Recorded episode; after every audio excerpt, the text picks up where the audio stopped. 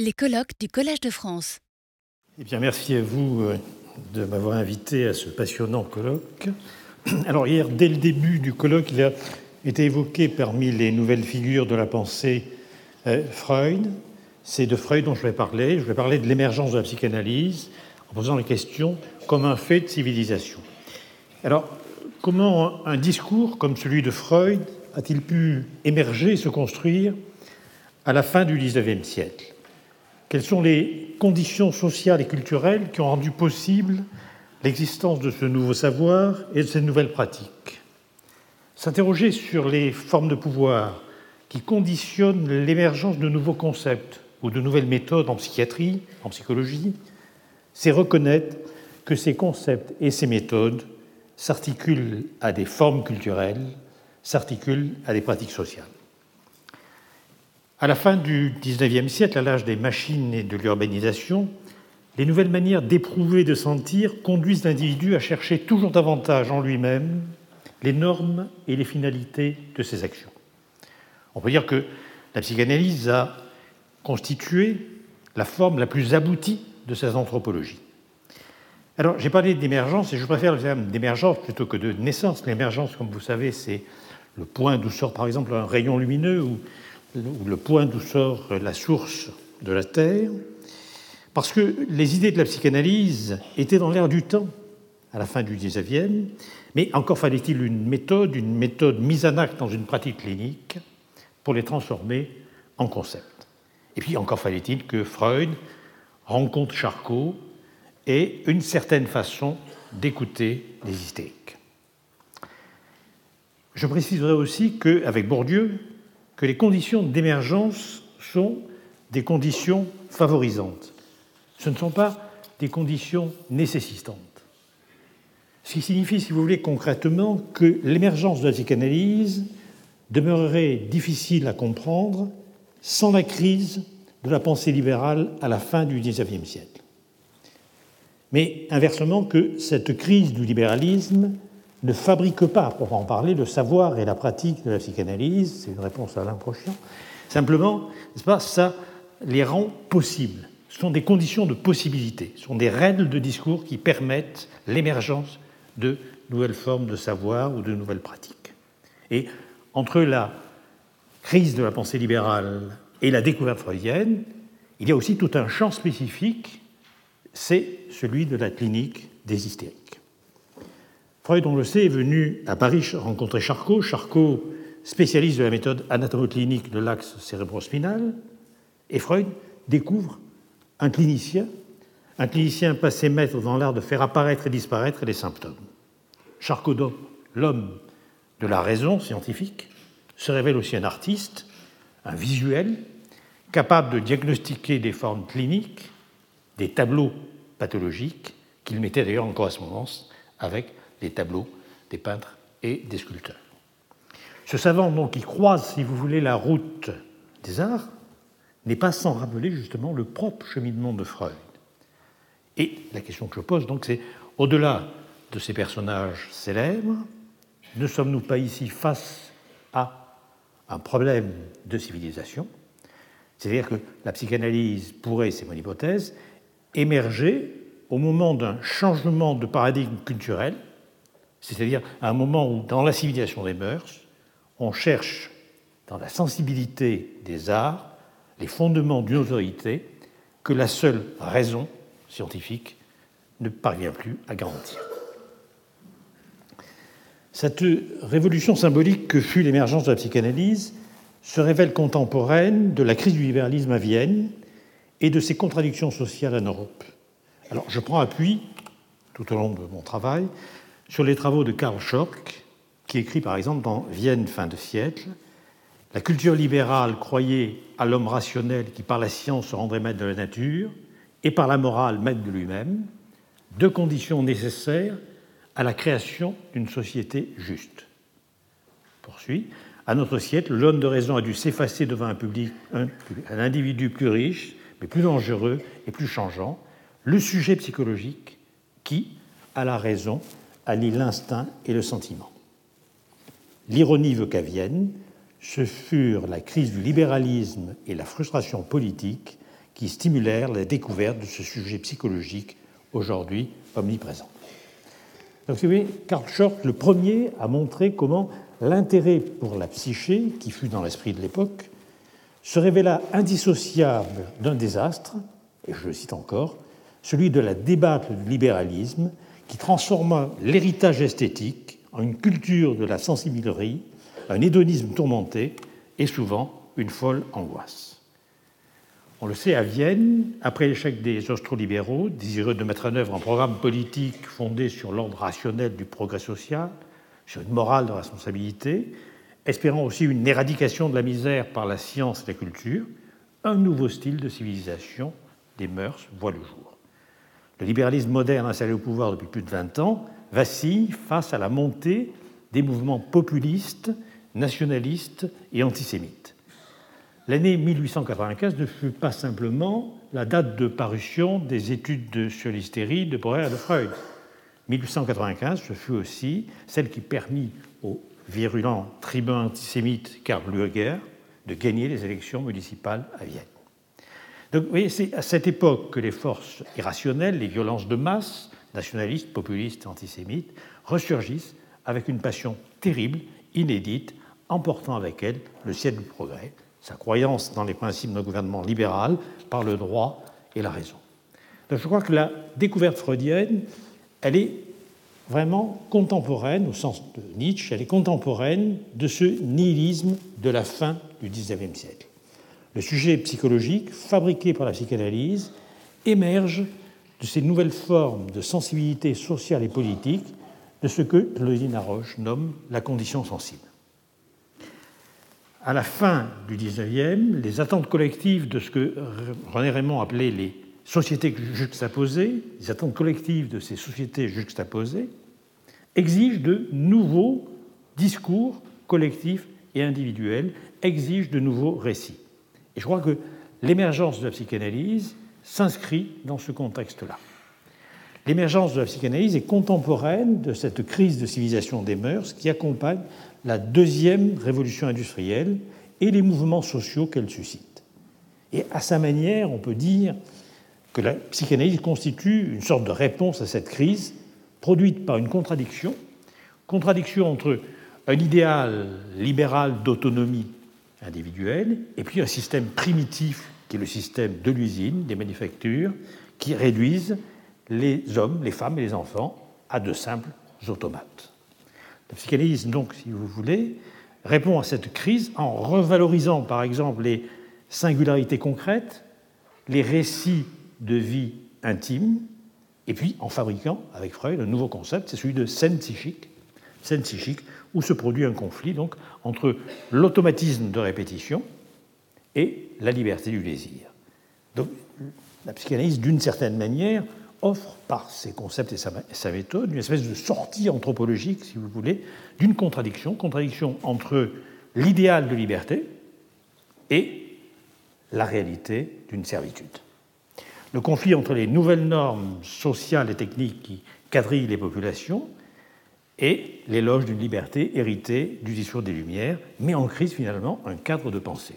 Et d'une certaine façon, on peut dire que la psychanalyse renouvelle la possibilité de cette pensée. Tout concourt à la fin du XIXe siècle à mettre en doute le libre arbitre de l'individu dans la conduite de ses actes et de ses pensées. L'industrie, je l'ai dit, réduit les hommes, les femmes et les enfants à des automates.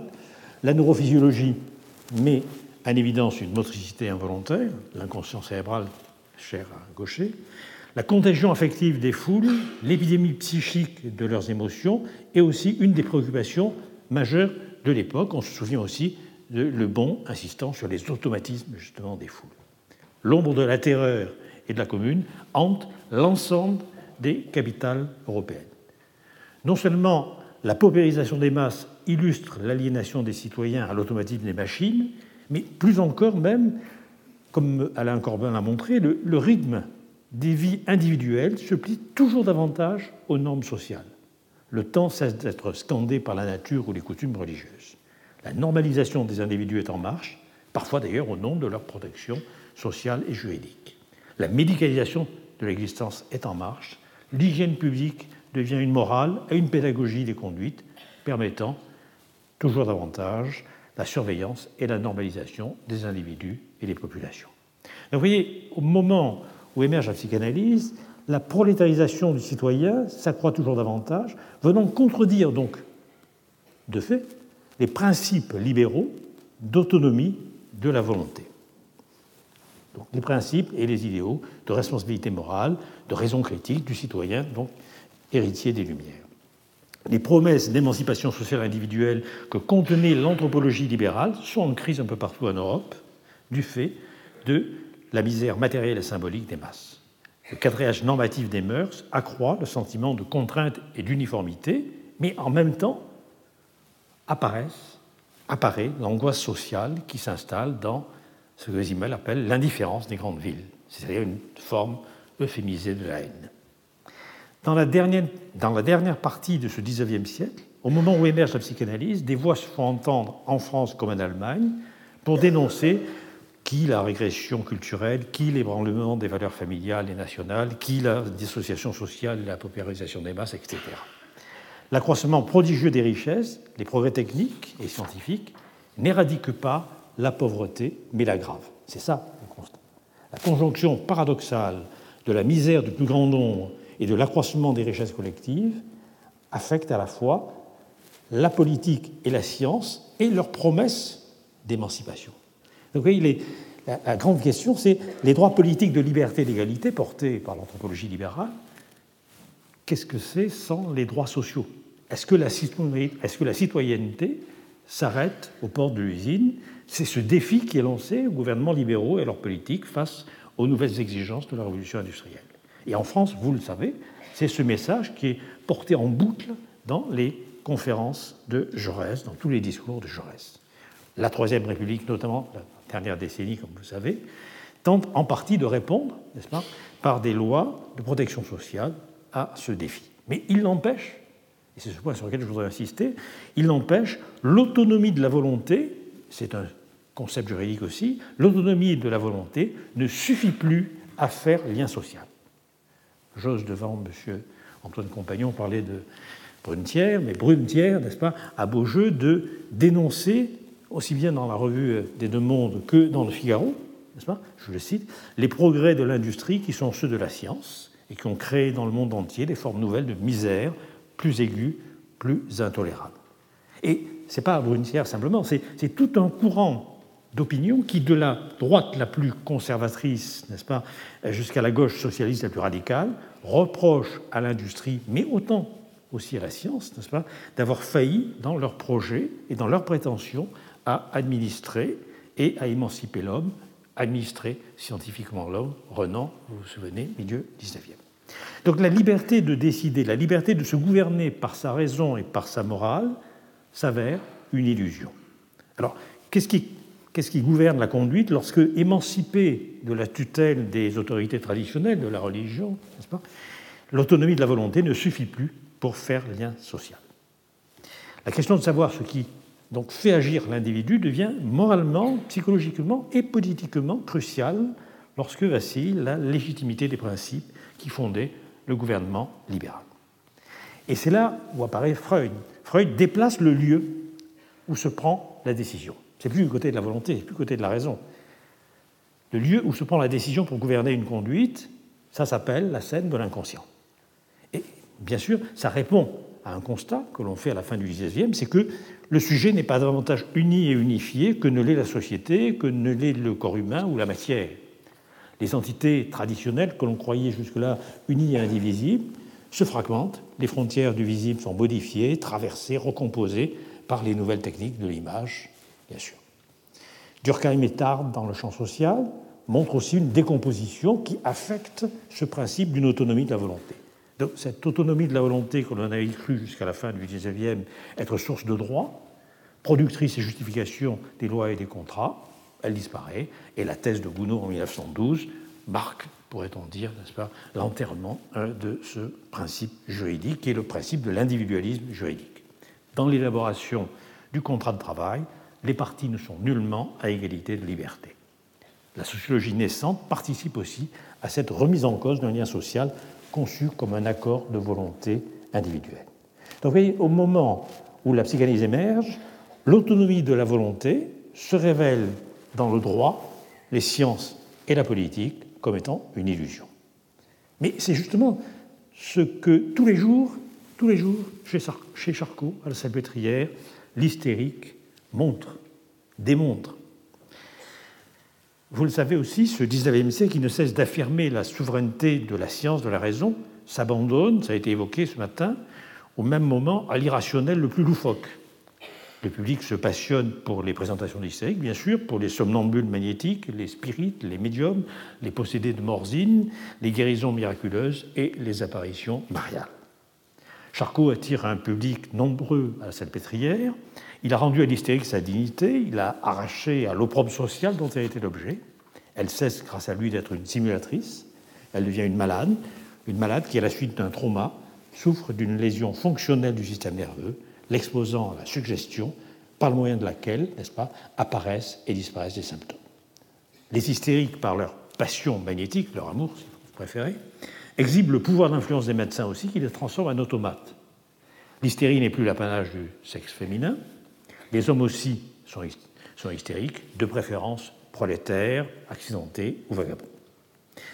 Avec Charcot, les cliniciens se penchent aussi sur l'intimité des patients sur leur histoire, privée aussi bien que publique, sur leur rapport au sexe et à l'autorité, une forme de récit, n'est-ce pas, au sens de Benjamin de l'article de 1936. Charcot fut incontestablement un passeur, un passeur qui mit Freud sur le chemin de sa découverte et qui, grâce à cette compagne originelle de la psychanalyse qui a toujours été l'hystérie, le conduit à reconnaître l'existence d'un autre en chaque sujet. Vous voyez, par rapport au défi justement de l'autonomie de la volonté, l'autonomie de la raison, la responsabilité individuelle, le discours des Lumières pour aller très vite, le discours d'émancipation, là, on reconnaît la fragmentation du sujet, mais on reconnaît en lui qu'il y a un autre.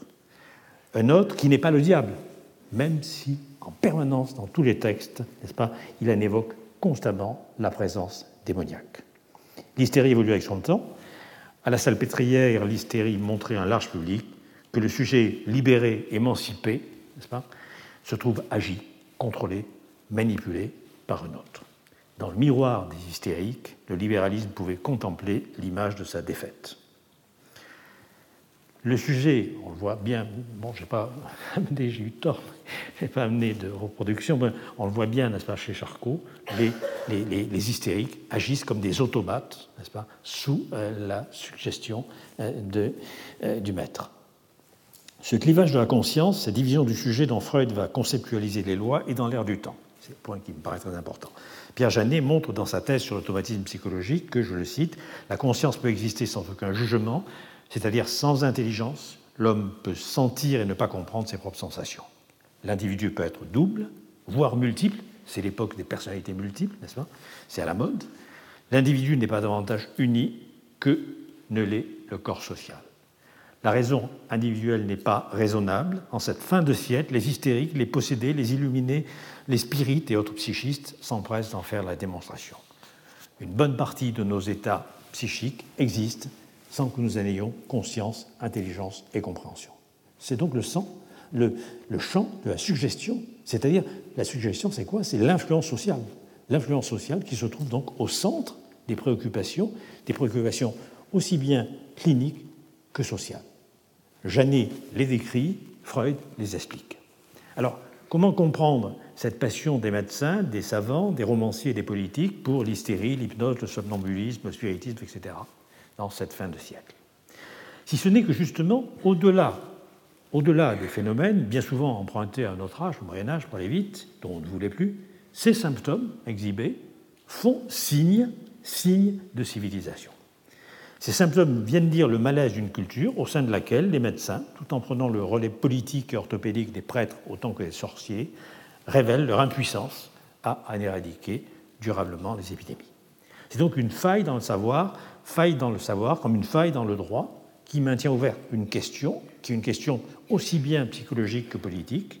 Comment parvenir à fonder un gouvernement de soi, un gouvernement des autres, lorsque l'esprit se révèle fragmenté, clivé, dissocié, pris dans des automatismes multiples et ouvert à toutes sortes d'influences. si on veut bien comprendre en quoi la différence de Charcot, Bernheim ou Janet, Freud rétablit d'une certaine manière, parce que je pense que c'est ça le geste qui est important, rétablit d'une certaine manière le sujet dans sa souveraineté, pourrait-on dire, n'est-ce pas? Eh bien, il nous faut revenir à la question de la possession. C'est-à-dire à la fois ce, ce, sujet destitué, si vous voulez, dans sa souveraineté du point de vue de la volonté, de la raison, vous allez le voir réapparaître, n'est-ce pas, d'une autre, façon. Alors, il réapparaît, si nous prenons par exemple la, question de la possession, dans la possession, c'est le possédé lui-même qui se donne au diable. Telle est la thèse de Freud. Il est restitué en quelque sorte dans ses prérogatives. Freud écrit Pour nous, les démons sont les désirs mauvais, réprouvés, découlant d'impulsions repoussées, refoulées. Nous écartons simplement la projection que le Moyen Âge avait faite de ces créations psychiques dans le monde extérieur. Nous les laissons naître dans la vie intérieure des malades où elles résident. Et lorsque, ultérieurement, en 1923, il analyse une névrose démoniaque au XVIIe siècle, il précise les choses dans ce sens. La croyance du peintre Eismann d'être possédé provient de son propre besoin de se donner au diable. Pourquoi? Pour apaiser la souffrance du deuil de son père. Donc le, le délire de possession est une tentative d'auto-guérison. La chose est d'importance puisque Freud restitue le sujet, encore une fois, dans ses prérogatives. C'est encore et toujours le sujet qui se donne psychiquement au diable pour exorciser la souffrance d'une perte inconsolable. Il ne sait pas qu'il décide, plus dans la décision de la volonté ou de la raison, il ne sait pas qu'il décide, mais quand même, il décide. Et donc la, la chose est, pour moi, anthropologiquement et politiquement essentielle. L'autonomie de la volonté du sujet, a pu se défaire, elle est sauvée, mais elle est sauvée en devenant inconsciente. C'est-à-dire que, si vous voulez, c'est la volonté inconsciente. La psychanalyse, donc, constitue un nouveau type de savoir, une nouvelle figure de pensée, pour reprendre le thème du colloque, susceptible d'éclairer les énigmes d'un sujet raisonnable, qui travaille quand même contre lui-même, en aliénant sa liberté et sa volonté. Ce sujet qui travaille contre lui-même ouvre donc paradoxalement à la reconnaissance d'une autre force, force souterraine, force souveraine, que Freud nomme d'abord contre-volonté. Mais la contre-volonté, c'est encore une volonté, comme un contre-torpilleur et encore un torpilleur. La notion de contre-volonté apparaît dans un tout premier texte de Freud, de 1892-1893, où il relate ses mésaventures avec une jeune patiente. Jeune patiente qui voulait allaiter son enfant et qui en était empêchée par un certain nombre de symptômes hystériques, vomissements, etc. Malgré un remarquable résultat, dit Freud, dû à l'hypnose, il constate avec amertume et étonnement que ni la patiente ni l'entourage ne lui sont reconnaissants de la guérison. L'histoire se répète à plusieurs, à chaque fois, parce qu'elle a plusieurs naissances comme ça, à plusieurs grossesses. Et à chaque fois, l'hypnose guérit les mêmes symptômes, mais à chaque fois, la patiente se montre insatisfaite du succès du traitement. Alors, pour finir, elle avoue à Freud J'ai eu honte, me dit cette femme, de voir que quelque chose comme l'hypnose, c'est-à-dire l'influence sociale, hein, que l'hypnose pouvait être utile là où moi, avec toute ma force de volonté, j'étais impuissante.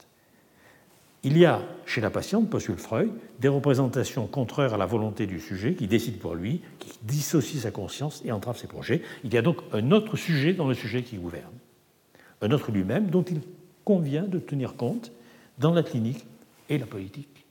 Donc chassé par la crise de la pensée libérale, le sujet fait retour, mais il fait retour dans un statut d'inconscient. Et je crois que là, le, le, lien politique et psychique qui commence à s'imposer à ce moment-là ne va plus disparaître du champ culturel pendant au moins un siècle. On aura peut-être l'occasion d'en reparler dans le débat. À la fin du XIXe siècle, ça a été aussi dit ce matin, la psychologie nouvelle fait de l'individu dit moderne un flâneur, n'est-ce pas Benjamin, bien sûr, un épuisé, un agité, un dégénéré, un surmené nerveusement, Max Nordau, par les excitations de la grande ville. Alors comment restituer à ce sujet malmené par la révolution industrielle, les automatismes, et par l'agitation des grandes villes, une part de sa liberté Comment concilier donc la normalisation imposée par les automatismes et le désir d'émancipation de l'individu au moment où vacillent justement les principes d'autonomie de la volonté? La solution freudienne consiste, consiste pour moi dans la création d'une nouvelle réalité, réalité psychique, lieu au sein duquel s'affrontent justement des entités multiples qui constituent le sujet.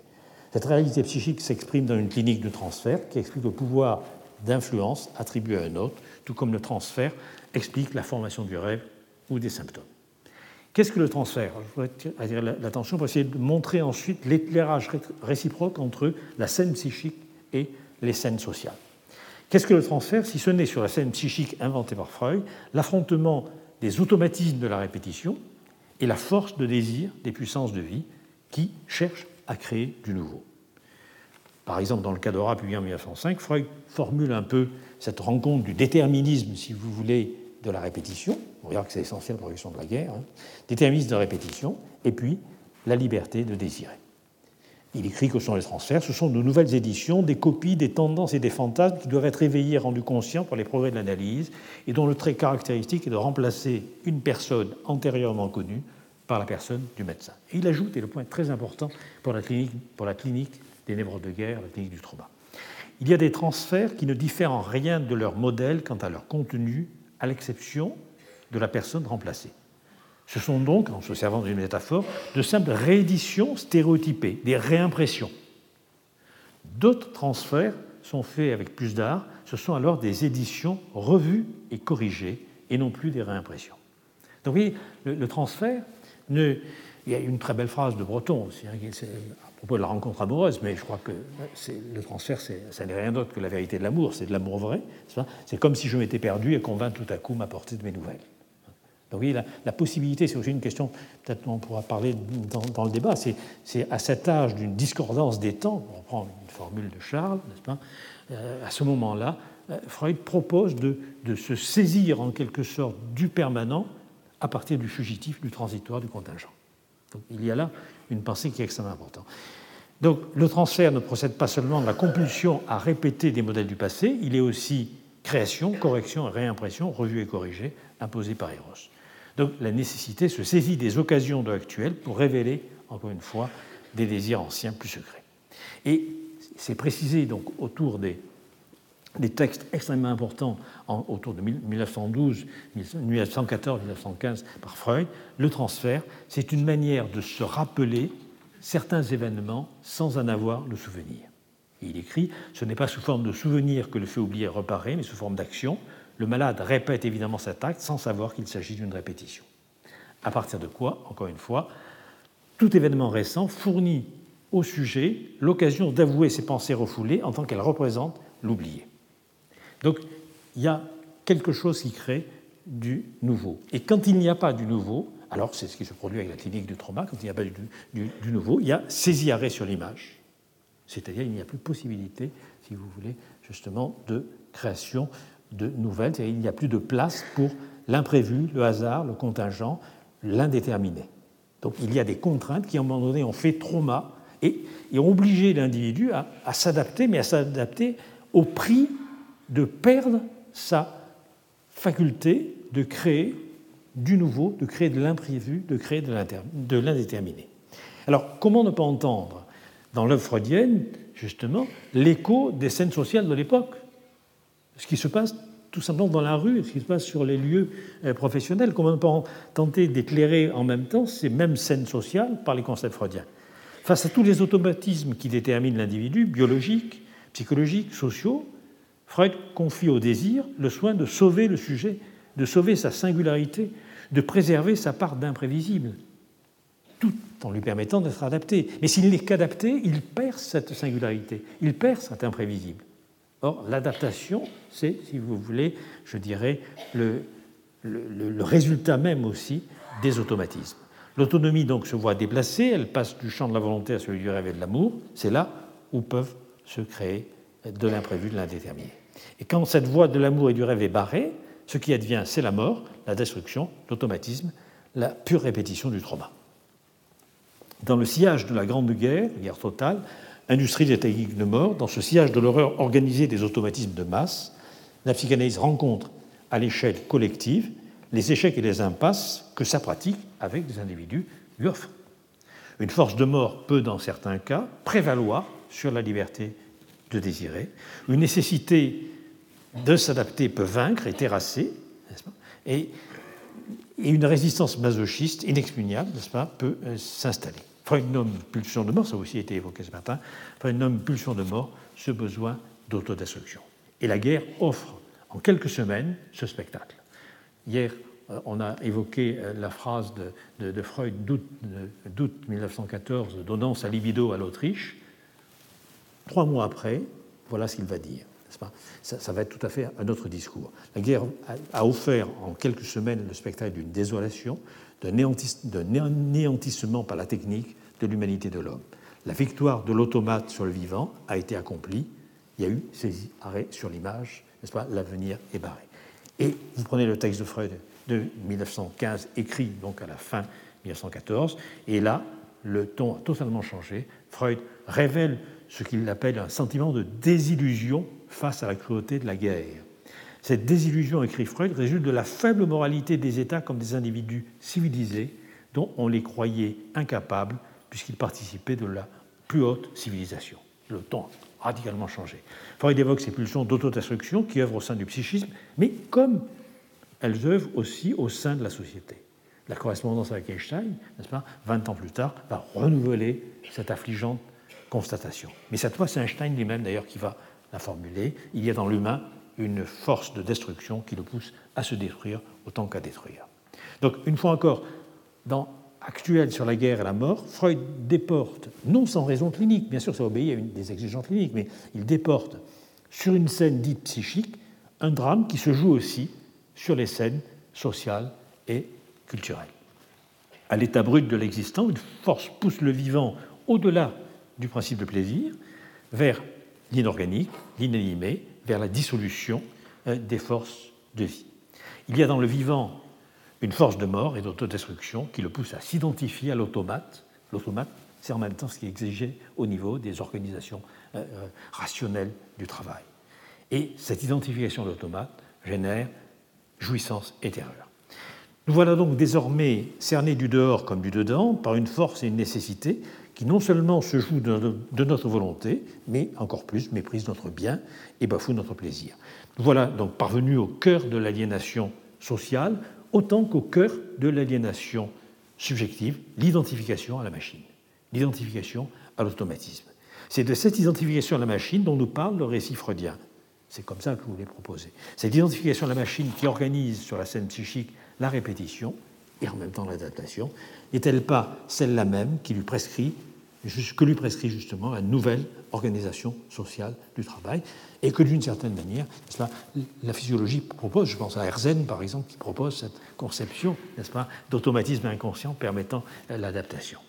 Alors aujourd'hui, je terminerai là-dessus, aujourd'hui encore, ce pessimisme freudien de considération actuelle sur la guerre et la mort est plus que jamais d'actualité. Aujourd'hui, Freud écrit des réflexions qui précèdent, nous pouvons déjà tirer cette consolation qu'était injustifiée notre affliction et notre douloureuse désillusion face au comportement non civilisé dont font preuve durant cette guerre ces citoyens du monde que sont nos concitoyens. Le temps a changé. Hein ces citoyens du monde que sont nos concitoyens.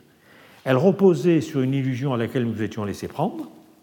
En réalité, ces derniers ne sont pas tombés aussi bas que nous le craignions car il ne s'était pas du tout élevé aussi haut que nous l'avions cru.